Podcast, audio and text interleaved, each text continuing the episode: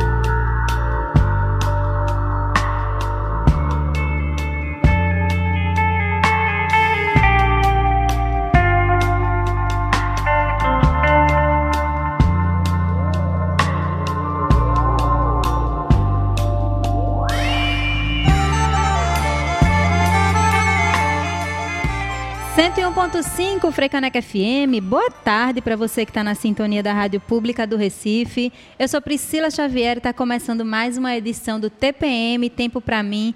6 de junho de 2022, eu fico na sua companhia até uma da tarde. Tava com saudade de vir aqui nesse microfone depois de quatro semanas. Tive uma folga aí do TPM, né? No mês de maio, que foi o mês das mães, a gente teve Janaína Serra fazendo especial Mamas, Minas e Manas. Espero que você tenha acompanhado. Se você perdeu por algum motivo, Pode acompanhar também, que ficou tudo gravado no youtube.com.br frecanecfm e nas plataformas de streaming também. Então você consegue acessar depois de lá, tá bom? Voltando a esse tempo para mim aqui, a gente passou por muitas situações aí nas últimas duas semanas, né? E nessa segunda-feira, o tema da nossa conversa é o suporte psicológico em situações de emergências e desastres. Antes de começar a conversa com as minhas convidadas aqui de hoje, são meio-dia, três minutos nesta segunda-feira. Convido você a aumentar o volume do seu radinho, se você está ouvindo a gente no trânsito, está indo aí para a hora do almoço, né? Já sabe, em áudio você consegue acompanhar a gente pela 101.5 FM no Recife, região metropolitana, pelo nosso site de qualquer lugar do mundo, www.frecanecfm.org. E se você quiser assistir, acompanhar em vídeo, fazer suas perguntas e contribuições aqui ao vivo agora, entra no youtube.com/barra freicanecfm. O vídeo que está lá ao vivo agora rolando sou eu e as minhas convidadas aqui do TPM. Depois fica gravado, você pode compartilhar também com quem você quiser.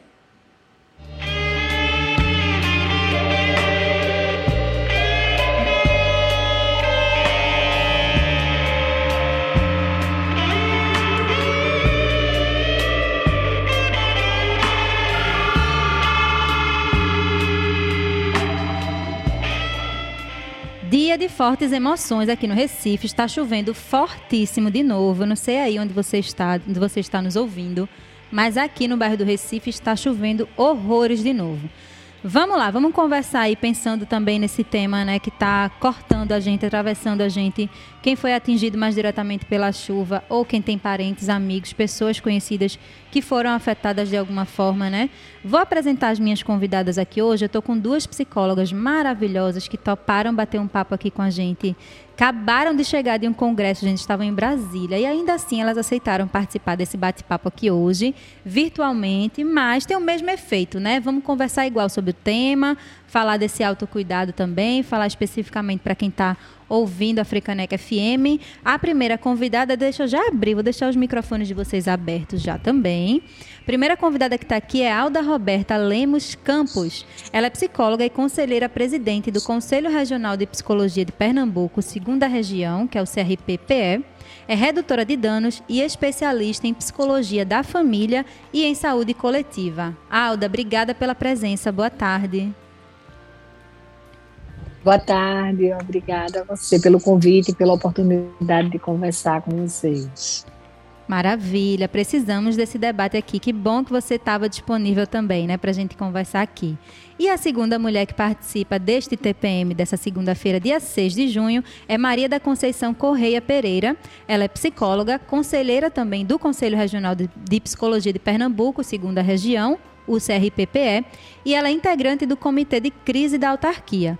Integra também o Grupo de Trabalho sobre Emergências e Desastres do CFP é doutora em Neuropsiquiatria e Ciências do Comportamento pela Universidade Federal de Pernambuco, a UFPE, e tem mestrado em Psicologia Clínica pela Universidade Católica aqui de Pernambuco também.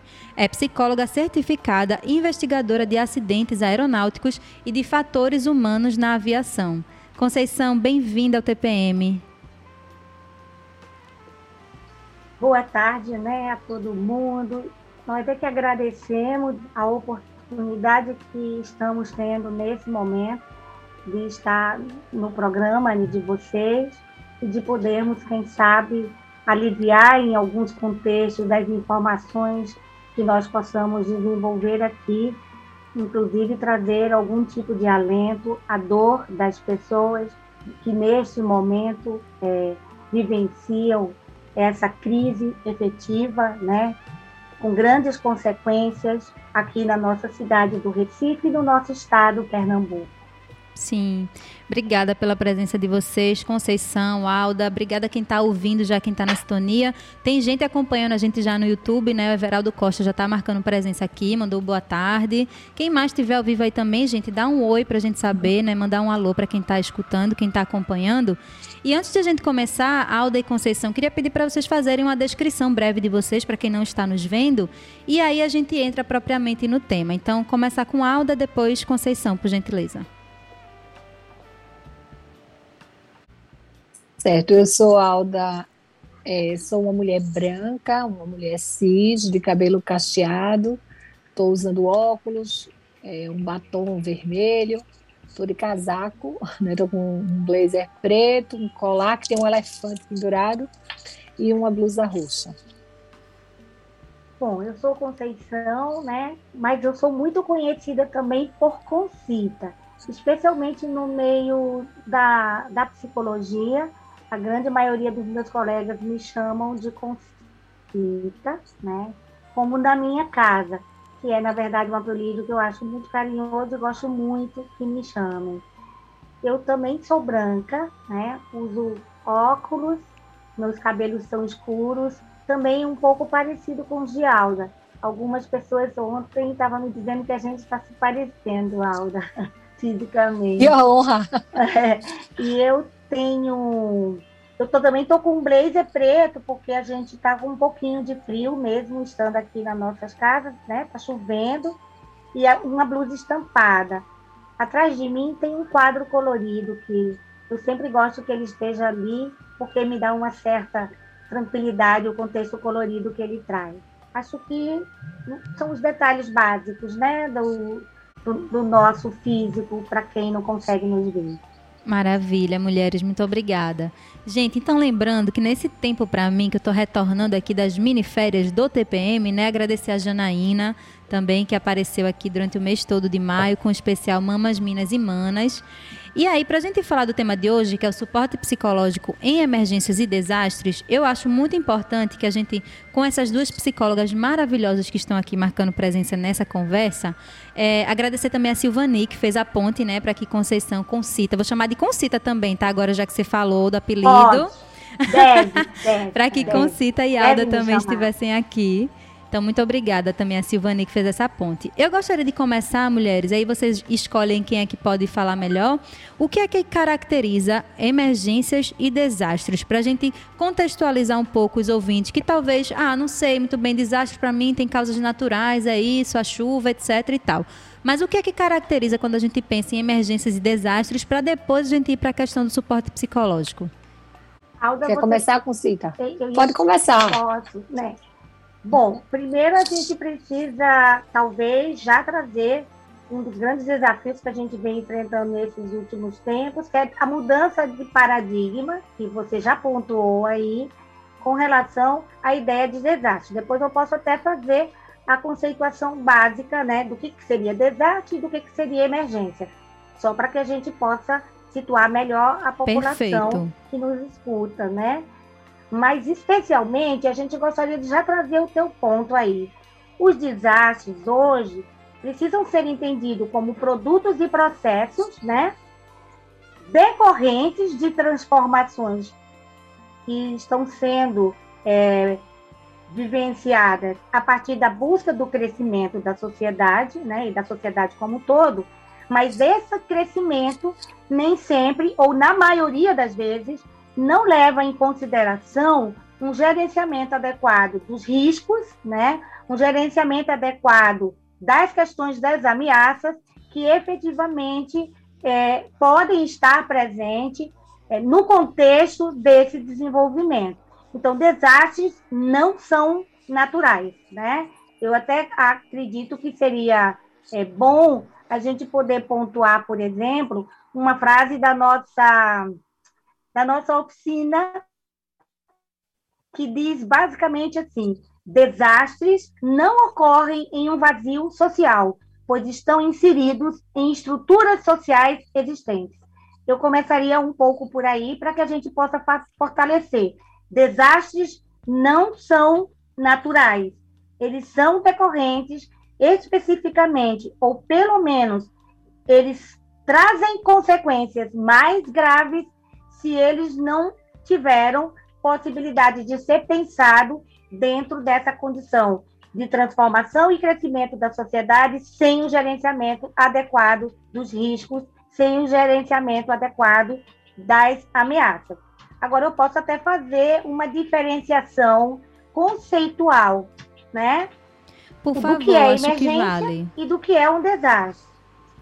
Legal, Conceitu... faz conceitual, a gente poderia dizer que o desastre ele é resultado de eventos adversos, né, sobre um ecossistema vulnerável, causando danos específicos a humanos, materiais, ambientais, com consequentes prejuízos, né, e com consequentes prejuízos no sentido não só das questões econômicas, culturais e sociais, mas com consequentes prejuízos quando há, como tem, infelizmente, tem acontecido aqui na nossa cidade, no nosso estado, a perda de vidas, né? A condição da perda de vida.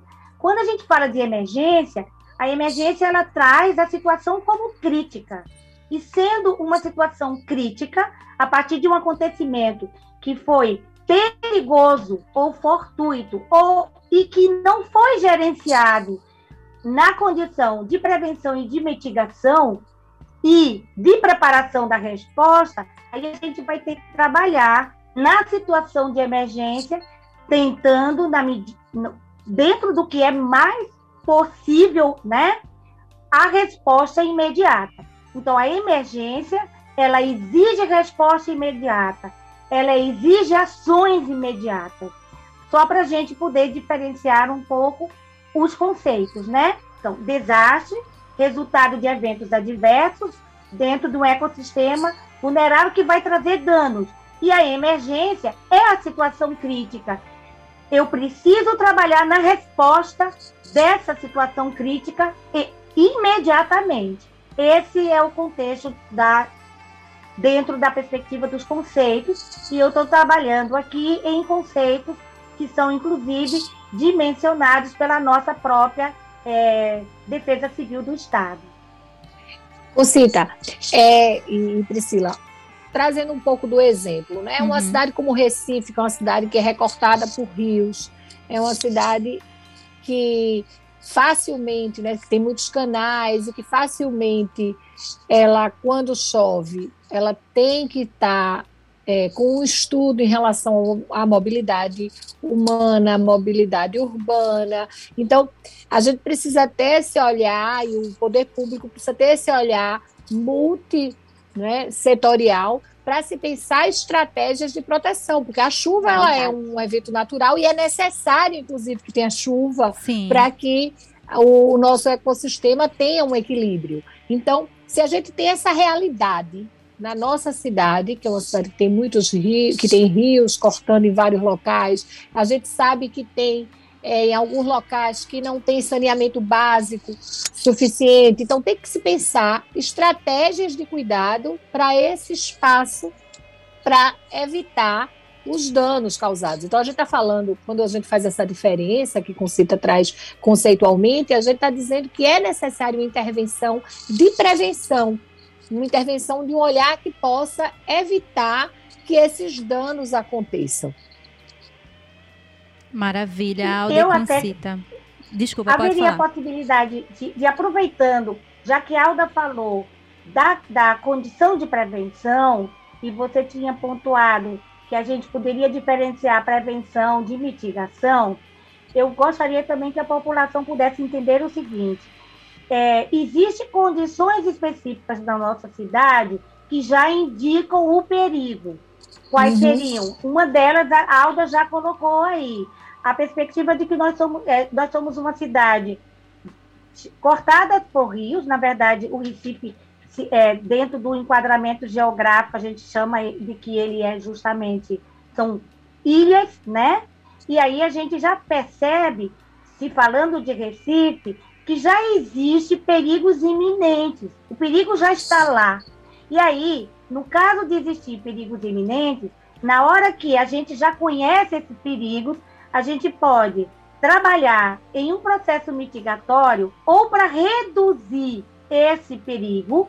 E aí, no caso, por exemplo, dos morros da cidade, em que a gente faz a contenção é, dos morros, eu não, tô, não posso tirar o morro dali. E as pessoas, elas estão lá, né? Elas podem até não estar desejando tanto estar morando numa situação de, de morro, mas elas estão lá. Então, eu vou fazer uma mitigação quando eu utilizo as contenções de barreira, que são propostas pela é, Defesa uhum. Civil, né, e feito pela, pelas secretarias voltadas para planejamento e estrutura. É, eu vou estar aí fazendo um processo mitigatório. Um processo mitigatório, porque eu não estou afastando totalmente o perigo, mas eu estou gerenciando a ameaça que esse perigo traz. Estão me compreendendo? Eu espero que todo mundo está me espero que estejam me entendendo. Isso é mitigação. No momento em que a gente fala de prevenção, aí a gente já vai ter que entrar em ações específicas que possam reduzir concretamente os danos na possibilidade do evento crítico. Nosso evento crítico foi as chuvas, né? Então, uhum. quando a gente pensa que as chuvas elas vão trazer uma quantidade muito grande, é, vão, vão chegar em uma quantidade muito grande né, de água especificamente, o que, que a gente vai poder entender? Nós somos uma cidade que temos morros e somos também uma cidade plana, dentro onde vários rios perpassam. A gente já sabe que vai existir alagamentos, situações, inclusive, que no caso dessa última chuva, ela, ela, eles transbordaram, né? Houve Sim. lugares que até receberam água a mais. Sim. Então, o que, que teria que fazer? Se a gente tem uma tecnologia que já nos informa que vamos ter tantos X milímetros de água em tanto tempo de, de horas, né? O que, que seria a prevenção? A prevenção seria especificamente criar um alerta da população para que ela saísse das regiões de perigo, né, iminente, e que elas pudessem ir para espaços específicos de segurança. Porque a primeira coisa que a gente tem que se preocupar na condição do atendimento na situação de emergência é trazer a possibilidade da segurança. A emergência, especificamente, ainda não, tava, não estava lá. E a gente poderia ter prevenido, especialmente se já temos um mapeamento das situações de morro onde existia risco iminente, e a gente tem mapeamento disso, ou deveria ter, né? Nós vamos retirar a população desses mapeamentos onde esse risco já está é, já está lá, né, medido e, e, acompanhado, né? Tiraríamos essas pessoas, por exemplo, do, das situações onde as suas habitações estavam em risco elevado. Por outro lado, se as pessoas moram nas situações ribeirinhas da nossa cidade plana, também seríamos levar essas pessoas para locais mais altos e seguros, para que elas não é, sofressem especificamente quando a água chegasse. Isso é prevenção, uhum. né? Isso é você tomar medidas antes que a emergência chegue. Vocês estão entendendo? Sim. É essa condição que a gente precisa pensar. Maravilha. Eu, eu espero que vocês tenham compreendido assim, porque a gente precisa entender de, dentro de uma maneira prática, como a Alda trouxe, e é importante mesmo que a gente traga dentro de uma, uma concepção prática, para que a nossa população possa entender. Exato. E aí seriam ações, por exemplo, no verão, né?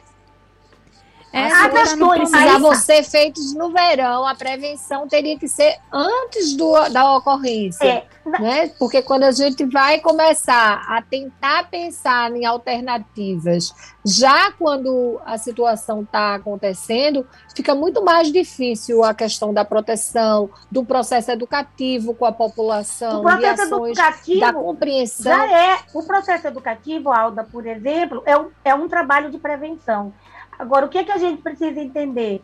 Que dentro da perspectiva da defesa civil do Estado e da prefeitura, é, o próprio poder público, no geral, que você colocou aí, a gente precisa tra trabalhar em cima de monitoramento de inverno a inverno, de, sabe? De, não é a gente ficar esperando que algo possa acontecer. A prevenção vai se dar em todo um processo de monitoramento que tem que acontecer em todas as estações do ano. Isso. O monitoramento tem que acontecer em todas as estações do ano.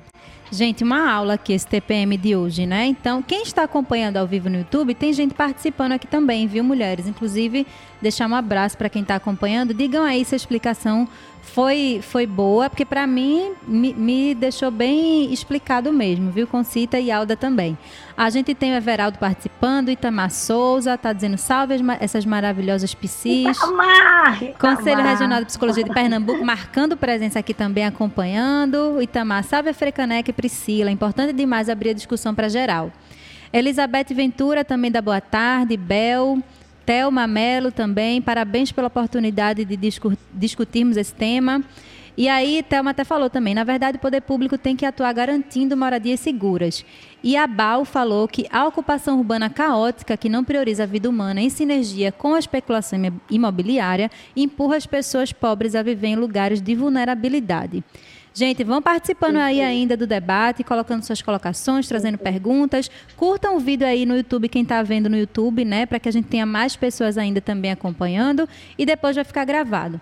Mulheres, eu queria perguntar para vocês agora, que a gente agora são meio-dia, 24 minutos aqui quase na metade do programa, é, a gente está vendo agora, né, trazendo alguns números também da, de mais atualizados aqui do estado, né?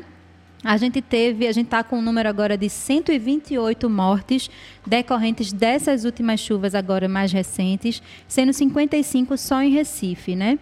E aí a gente, vocês falando, me vieram várias questões em mente também, é, inclusive com as explicações de ambas aqui, é, que, que me parece ser uma questão realmente de saúde pública, né? Porque a gente tem questões ambientais envolvidas, a gente tem as estações, as chuvas que são realmente todos os anos acontecem, e uma preocupação com o excesso de chuva que, que já foi agora, né? A gente está no começo do inverno ainda, a gente mais, tem ainda mais um período enorme que a PAC também já alertou que vai continuar com chuvas, então a gente precisa, talvez não tenha dado tempo ainda de a gente nem quem está acompanhando, principalmente aqui no Recife, região metropolitana e no estado como um todo, a gente ainda está se reorganizando, né? Poder público, sociedade civil, organizações de terceiro setor, todo mundo está unido agora para tentar aí é, cuidar das pessoas que que ficaram, que estão desabrigadas, que estão desalojadas e tem vários equipamentos públicos que estão à disposição aí dessas pessoas.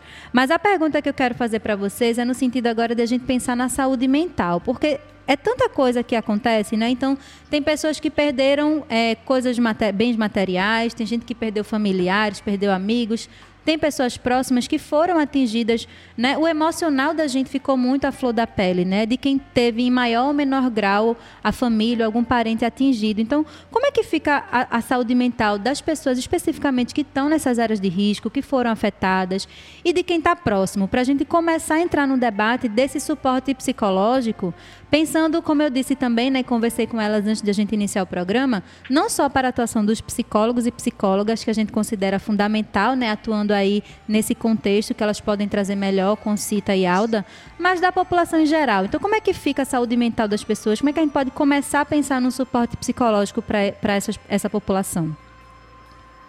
Eu acho que você traz uma coisa muito importante. Vou começar agora, tá, Concita? Mas assim, uma coisa, uma coisa que é bem importante você trazer, e eu até ouvi isso de Concita na nossa live e na oficina, é de que ninguém sai ileso de uma situação de, de desastre.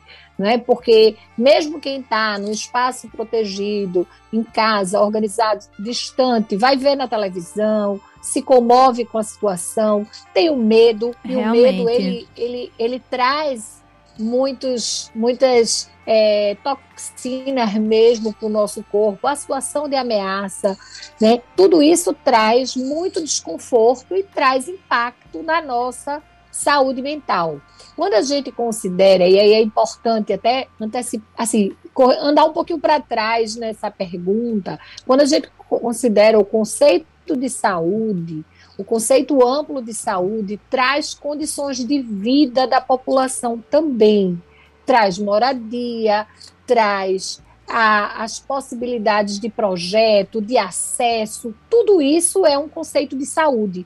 E a gente tem cada vez mais trabalhado a importância da gente não, dis, não dissociar, não separar o que é saúde mental de saúde saúde como um todo. Não dá para você, em situação de ameaça, estar tá falando de saúde mental como se fosse algo hum. distante, entende? Sim. Então, a gente trazer muito para perto, dentro, como é que é, por exemplo, a pessoa que está com risco de, de Covid ou de outro tipo de, de doença respiratória, porque a chuva traz isso. Como é que é o acesso dela a um ao posto de saúde, como é que ela é atendida, como é que ela se sente, né, a, a, o acesso à vacina, o acesso à medicação. Então, tudo isso tem a ver com a nossa saúde, com a saúde mental.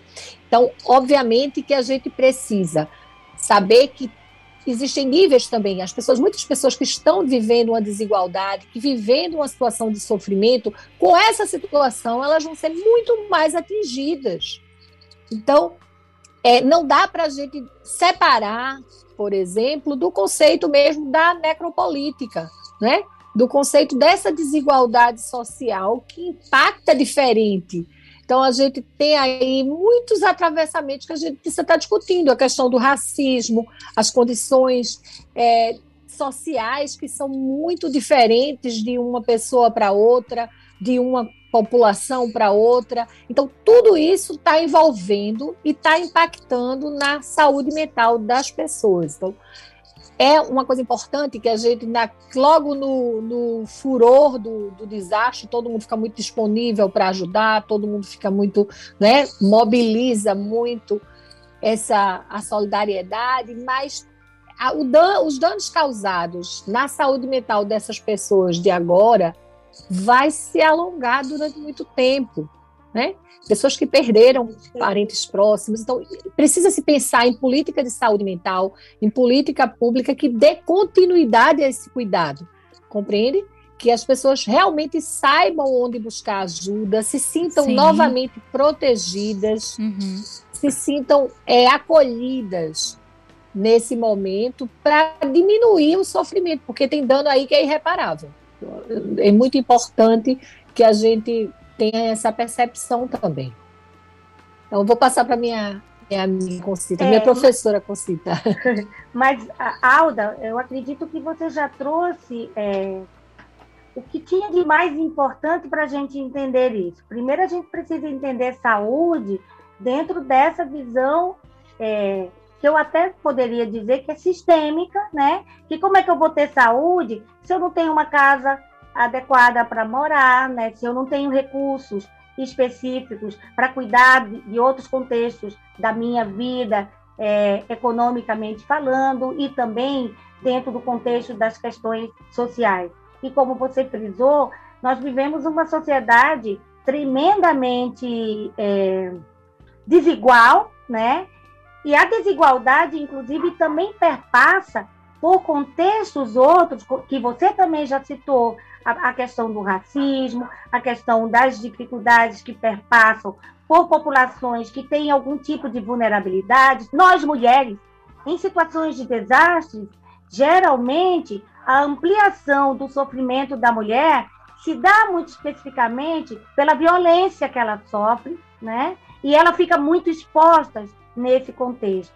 Então, o que Alda já pontuou contempla muito bem. Eu só gostaria de acrescentar um pontinho aí. É que no processo de intervenção, seja de quem for, dentro do poder público ou dentro do poder público junto com a sociedade civil, é, o que, que a gente precisa ter? A gente precisa buscar para essas pessoas atingidas, e aí, como a Alda também já frisou, todos nós, né? Mesmo aquele que não necessariamente teve alguém diretamente da sua família, é, que eu acho muito difícil, né, diante de uma quantidade de água que a gente vivenciou nesse último, nessas últimas chuvas, que você não tenha tido alguém que não tenha sofrido alguma coisa. E a partir do momento que eu tenho uma relação, mesmo que não seja uma relação direta, eu vou ter um, uma resposta sobre o que, o, o, o que a gente está vivendo. Então, ninguém sai ileso. Ninguém sai ileso. O primeiro ponto é justamente procurar o quê? Especialmente para aqueles que, que estão é, diretamente ligados às condições de risco e às condições já do desastre ocorrido, as consequências desse desastre. A gente precisa cuidar da segurança dessas pessoas, né? Especialmente cuidar da segurança, oferecer uma logística é, que possa trazer é, essa segurança. Com esse cuidado, é, a gente precisa trabalhar essa segurança e cuidado pensando nesse acolhimento que a Alda também falou muito bem. Às vezes a gente está tão envolvido num contexto que até pensa assim, me ocorreu, já que a gente está diante de uma jornalista, me ocorreu pensar que alguns algumas jornalistas e jornalistas em geral é, nem pensam o quanto eles sofrem de risco diante do processo é, de tentar levar a notícia né, para a população, de tentar levar a informação. E, e assim, às vezes eles nem têm noção da, do risco que vivenciam e do sofrimento que eles também é, passam a ter. Então, todos, independente de onde estejamos. Agora, algumas pessoas mais especialmente aquelas que tiveram um sofrimento intenso, que tiveram perdas das suas casas, que estão vivendo condições de lutos extremos, e a gente precisa pensar que luto, embora não seja adoecimento, a pessoa que vive o luto precisa do cuidado para que esse essa condição de luto, enquanto condição humana, ela possa ser vivida sem de fato levar ao adoecimento. E esse primeiro momento de busca de segurança e de acolhimento, ele é fundamental para trazer possibilidades de prevenção quanto ao adoecimento em curto, médio e longo prazo. Então, esse primeiro momento do acolher, do estar lá, é, do oferecer uma logística que seja, mesmo que ela seja mínima, mas que traga o contexto da segurança, né? No caso, por exemplo, das pessoas que ficaram desalojadas, estão indo para os abrigos, como esses abrigos estão recebendo, o que está sendo oferecido, o que mais eles precisam é de segurança, e aí é segurança física. Uhum. E segurança no sentido do acolhimento, acolher a dor, acolher esse sofrimento. Isso é extremamente importante para esse primeiro momento do impacto, porque as respostas dessas pessoas se gritam, se choram, se esperneiam, se, se querem, se fazem manifestações, são respostas absolutamente normais. A situação é que não é normal. E aí a gente precisa ter esse cuidado nesse processo dessa intervenção, que é pontual, evidentemente, porque ela precisa trabalhar segurança e acolhimento. Isso é importantíssimo. Segurança e acolhimento. Estou anotando aqui porque foram são palavras muito fortes e são importantíssimas nesse não só nesse contexto, né? Inclusive, é uma questão que a gente traz aqui também semanalmente no TPM é esse convite a gente parar, ter um tempo nosso para a gente refletir, para a gente pensar no nosso autocuidado, na nossa saúde de forma mais integral e segurança e acolhimento de fato são importantíssimos, especialmente nesse contexto de emergências e desastres. E tudo que a gente está vendo aqui no estado, né, é, é, é uma situação realmente muito difícil, né? Todo mundo de fato foi afetado de alguma forma, mais ou menos, assim também como Alda e como Concita trouxeram. E aí eu quero trazer, gente, são meio-dia e 36 minutos agora. Antes de a gente ir caminhando aí para a reta final, é, eu gostaria de ler mais alguns comentários de quem está acompanhando no, ao vivo no youtube.com.br FM. Se você quer acompanhar, vai lá, deixe seu comentário, sua contribuição. É, o Itamar tinha feito Priscila, pergunta. Oi, pois não. Priscila, deixa eu só. Eu só queria cumprimentar. A Thelma Mello é nossa conselheira também conselheira. do Conselho Regional de Psicologia. É, um abraço para a Thelma. E, e Itamar é Itamar. colaborador do Conselho, Itamar Souza são pessoas muito atuantes e importantes nesse processo de trabalho lá na autarquia. Então, que queria maravilha. Estão saudados e saudadas. Temos 16 pessoas acompanhando ao vivo agora aqui também. Então, tem mais gente que comentou aqui ao longo do nosso debate, né, das falas de vocês. É, a Edivânia Santana disse que aprende muito com vocês duas, chamou vocês de maravilhosas. A Elisete comentou também, né, ela é psicóloga, disse que faz parte do GT de envelhecimento, diz que é um momento importante esse nosso debate aqui. E ela perguntou ainda sobre a média de, de desabrigados no estado atualmente. Aí o Anderson Monteiro comentou embaixo, pedi para a Alex aqui da nossa equipe também confirmar os números. Foram dados realmente de ontem à noite da Defesa Civil do Estado, tá? Então foi notificado que subiu de 34 para 37 o número de cidades que decretaram situação de emergência em Pernambuco e ao todo foram 128 mortes, eu já tinha trazido esse número, e 71 mil pessoas estão desalojadas ou desabrigadas no estado inteiro. É um número realmente gritante, assim, né? Nossa. A Cleonice chegou depois também, comentou aqui, deu boa tarde pra gente e ela deixou um comentário. Não basta só a moradia e a comida, precisa do cuidado com a saúde mental a longo prazo, porque os reflexos virão na vida dessas pessoas e filhos que viram e, vive, e viveram essa situação, né? Então elas estavam concordando aqui, verdade. Muitas palmas aí para vocês do que vocês estão trazendo. E aí a Lisete também trouxe da importância do suporte psicológico, né? É isso, mulheres. Muita coisa que a gente poderia trazer ainda, né? Muitas reflexões. É um tema que não se esgota de fato. E aí, vocês trouxeram muita, muitos pontos, mas trazendo para essa parte prática agora, né? A, a, a Conceição Concita falou aí também da segurança, do acolhimento. É, tem algo que a gente, enquanto população em geral, e aí queria saber também do CRP, né, do Conselho Regional de Psicologia de Pernambuco, é, como é que vocês têm atuado, né? Vocês têm um GT que trabalha com isso, então queria que vocês contassem um pouco mais dessa parte da atuação enquanto profissionais de saúde e também trazendo para essa, essa parte prática, né? Como é que a gente, população em geral, pode dar essa, oferecer um pouco dessa segurança e desse acolhimento em paralelo aí com o poder público, com essas políticas públicas que a gente está falando aqui e reiterando o quanto elas são necessárias, né? É, veja, é importante lembrar que, que gente, né? A gente está falando de gente, quando a gente está falando de, de desalojado, de desabrigado, vai, você, essa pessoa, ela não pode ser recolhida, transferida, tirada, lotada, locada, que a gente usa nomes como se a gente estivesse falando de mala. É, né? A gente está falando de gente, de gente que vai levar junto tudo que ela está sentindo, Toda tudo que todas né? as angústias, as histórias. Então é importante nos abrigos se manter um pouco da privacidade de cada família, manter a família junto, né? Na live a gente discutia muito a questão da relação com os pets, né, com os animaizinhos de estimação, como é que né? pode ser acolhido também junto a essa família. O que, o que mais for possível de manter essa, de alguma forma, esse, esse cuidado mais junto é importante.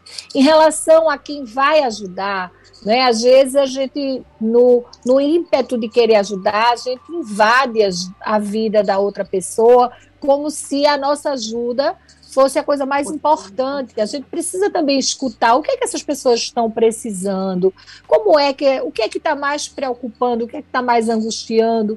Então, para os profissionais de psicologia, a gente vem orientando já é, a gente é, falando, depois eu falo da questão do CRP, mas a gente vem orientando que se organizem com o que o poder público já disponibiliza, fazer atividade coletivamente, né, para que a gente não, não atropele alguns processos que precisam ser cuidados continuados. Vocês ouviram a apresentação inicial de Concita, o, o currículo de Concita, o quanto tem de material para estudar, material para se preparar.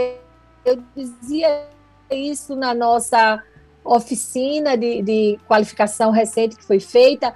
Não, não tem é, veja, emergência não é improviso. A ação da psicologia não é improvisada. Ela, ela, é uma ciência que precisa, a pessoa tem que estar preparada, emocionalmente, é, preparada teoricamente para poder fazer essa intervenção. Então, se organizar em grupos para ofertar esse suporte psicológico, entendendo que tudo isso precisa agir de uma, de uma forma mais harmônica, mais organizada. Né? Então, é fundamental que haja um planejamento para que as ações sejam incluídas nesse planejamento. Então, o conselho tem um comitê de crise, além do GT de emergências e desastres, tem um comitê de crise que é, é presidido por mim, mas tem toda a, a coordenação e organização de Concita Pereira, de Luciana Florencio, que está junto também conosco, colaborando muito nesse comitê, e outras pessoas também, é um, um grupo bem grande, que tem assessoria jurídica, que tem o núcleo técnico do, do Conselho de Psicologia. Então, é um grupo grande, que tem assessoria né, de comunicação também, uhum. e a gente tem feito todo um trabalho de orientação para a categoria, na, de como fazer, de como fazer entrar na ação, de como quais são os, as atividades que são permitidas, porque todo o processo do sigilo, o nosso código de ética, ele tem que ser cumprido em qualquer ação que a gente esteja realizando, uhum. a questão do risco, da, da, publicidade, tem várias questões que a gente vem fazendo essas orientações. Teve uma procura muito grande da oficina, então a gente está desdobrando através de ações de comunicação, com vídeos explicativos, de tirar dúvida, de perguntar, de disponibilizar material teórico. É importante deixar bem explícito, é, Priscila, que o conselho ele não atua no atendimento, que as pessoas às vezes até confundem uhum. isso.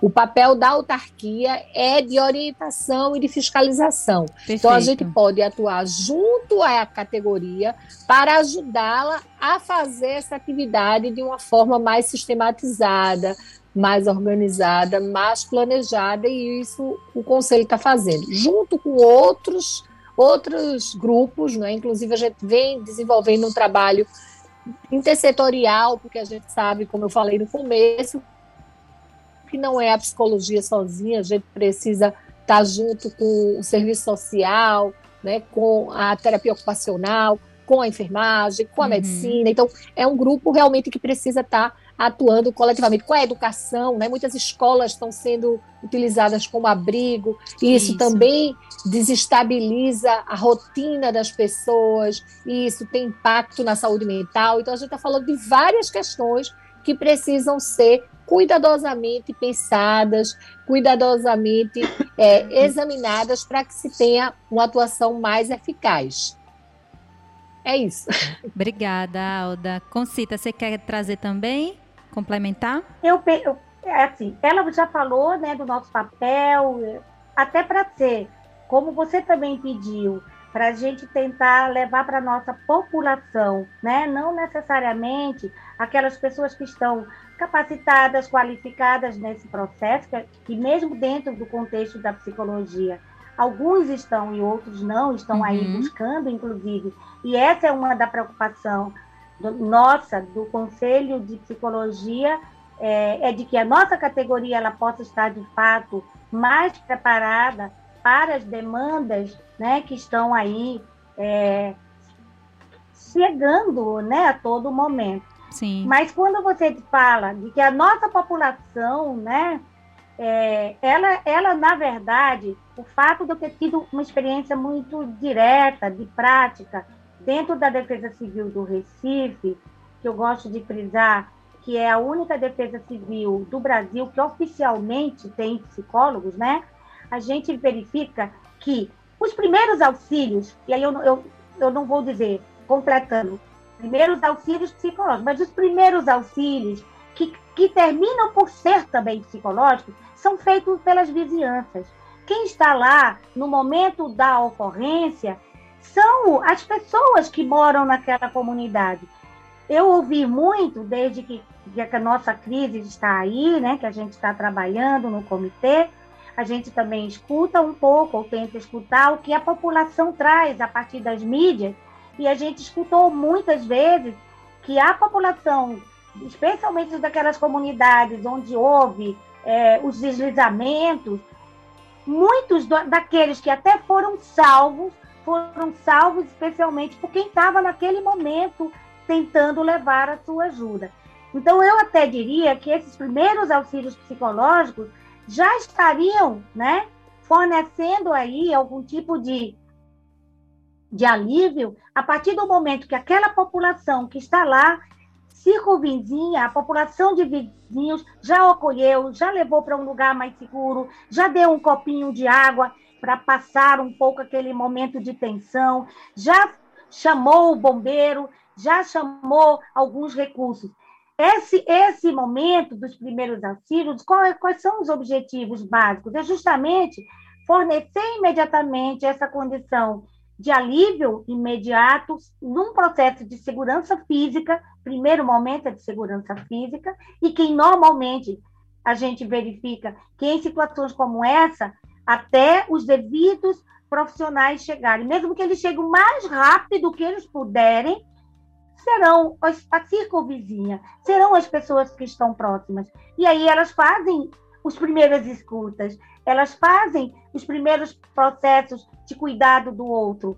E a gente precisa, talvez, no meu, no nosso entender, enquanto profissional que atua um, há um certo tempo, né, nessas, nessa área, nessa temática, é de que também a gente precisa preparar as nossas populações para que elas possam também dar respostas mais pontuais e respostas mais efetivas, não sem tirar a perspectiva do dever, das obrigações do poder público, porque é a partir das políticas públicas desenvolvidas pelos governos municipais, estadual e federal que a gente vai de fato poder preparar melhor as nossas populações, como os nossos colegas aí já citaram, é, campos específicos que precisam ser implementados pelo poder público, no contexto habitacional, no contexto do desenvolvimento social, a partir de programas efetivos que possam gerar nessas populações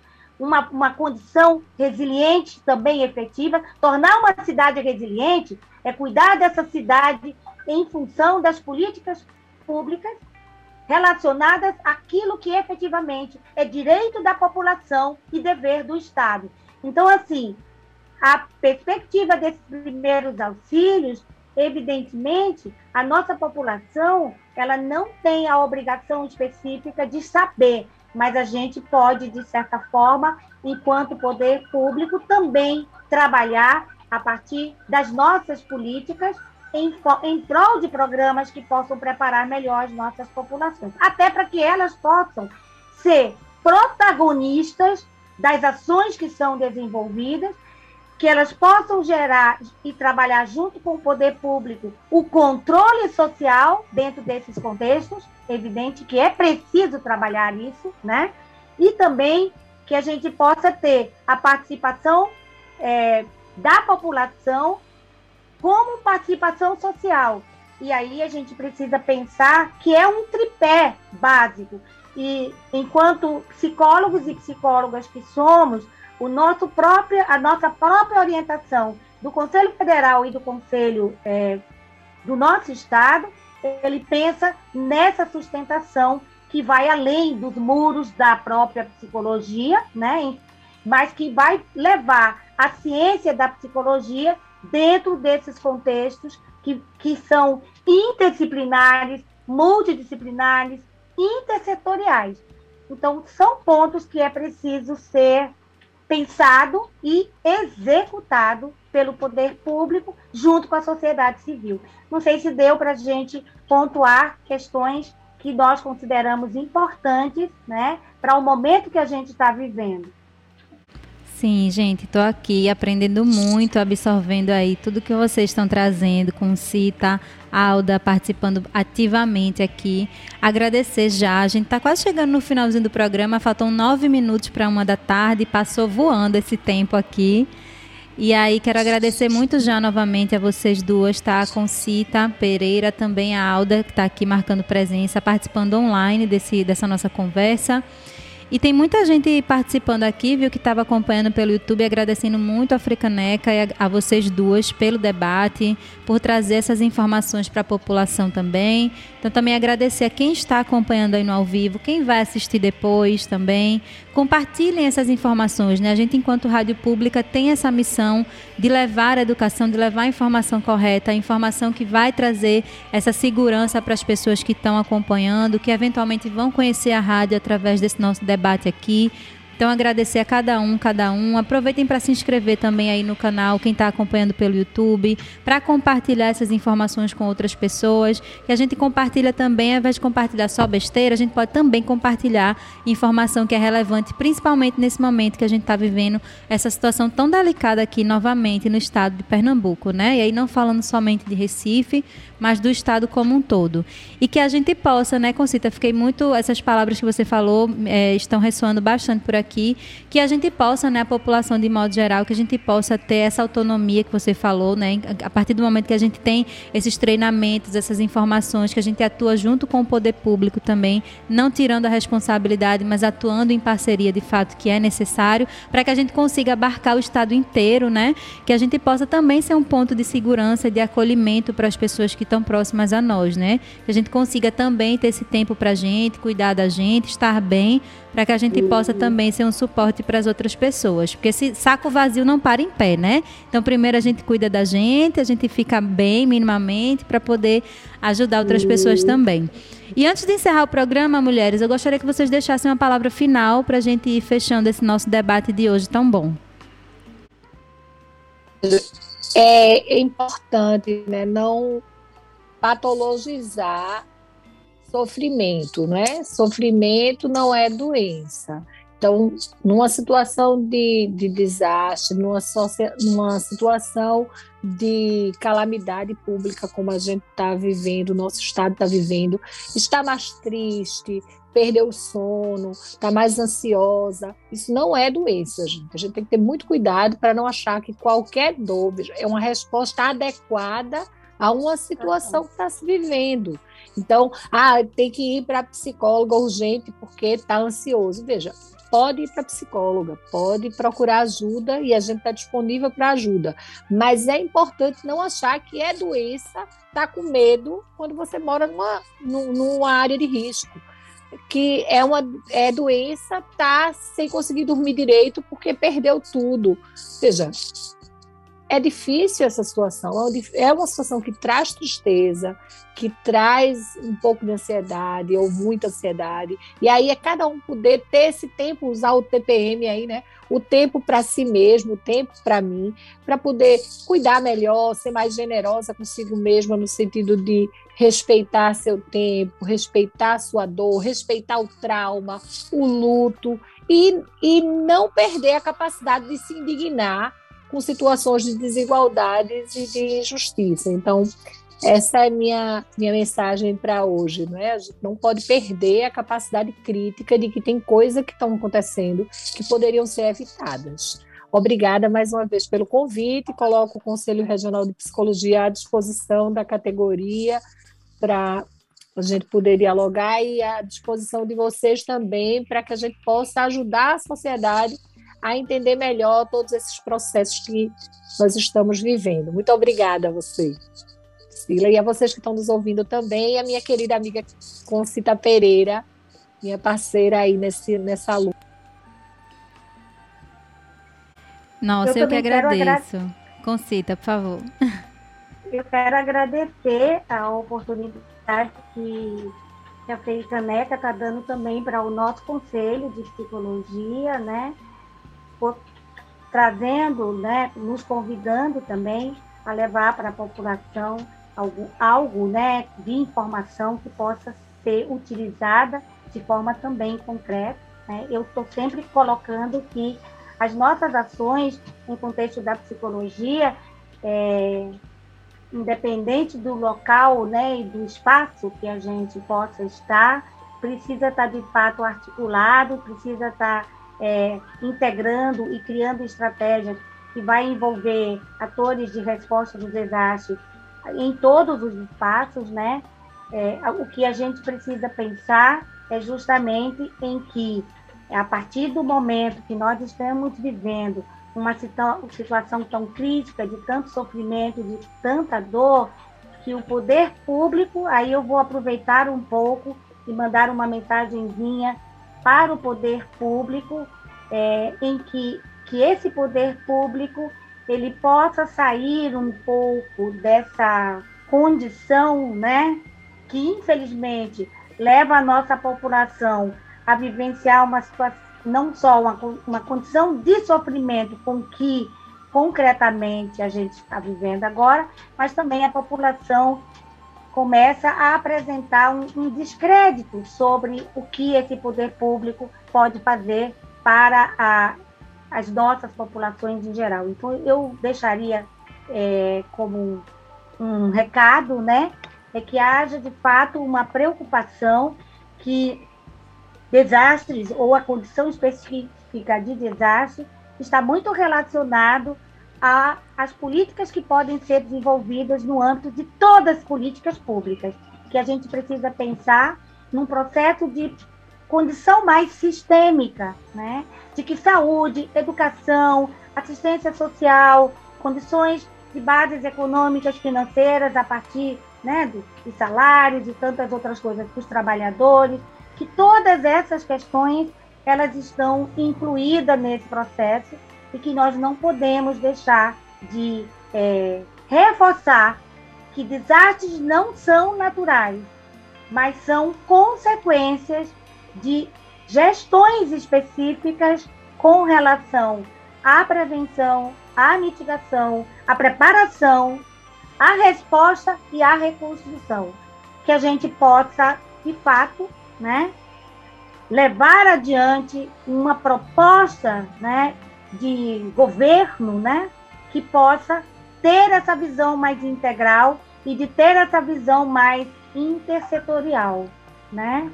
Essa é uma mensagem que eu gostaria de deixar.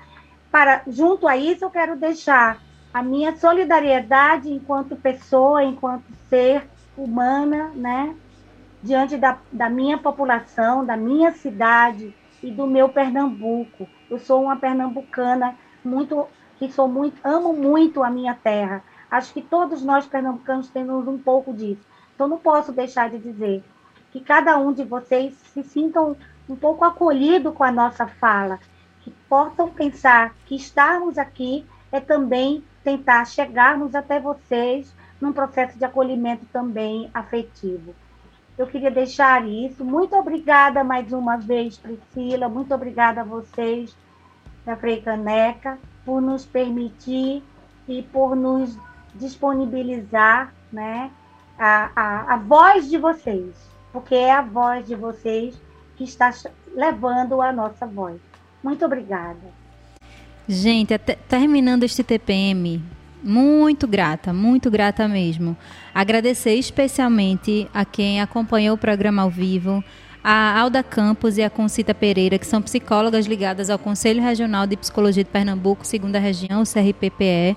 Muito obrigada, foi muito, muito elucidativo tudo que vocês trouxeram. Tenho certeza que muitas pessoas serão beneficiadas a partir dessa escuta, seja quem está acompanhando aí na hora do almoço, ouvindo aí no carro um trechinho do programa, quem acompanhou o programa do início ao fim no YouTube, quem vai ouvir depois, que este programa e edições passadas ficam nas plataformas de streaming também, então você escolhe a sua favorita e pode ouvir esse programa novamente, pode acompanhar pelo YouTube.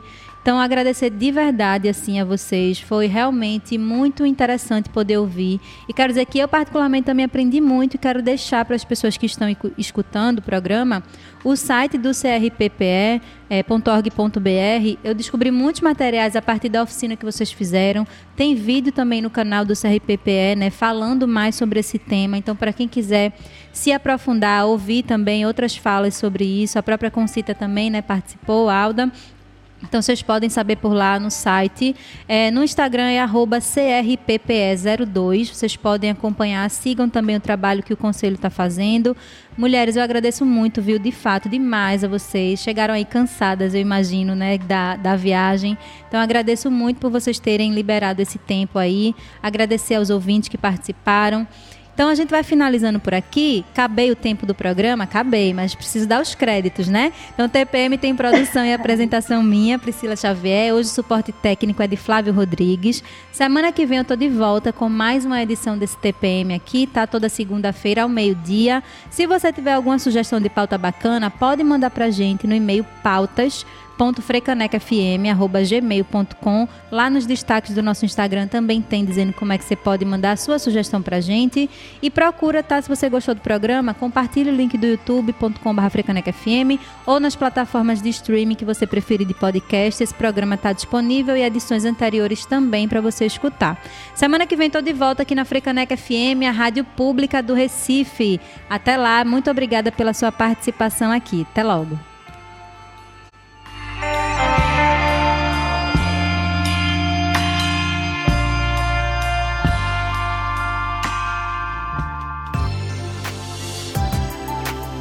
Você ouviu o TPM Tempo para mim.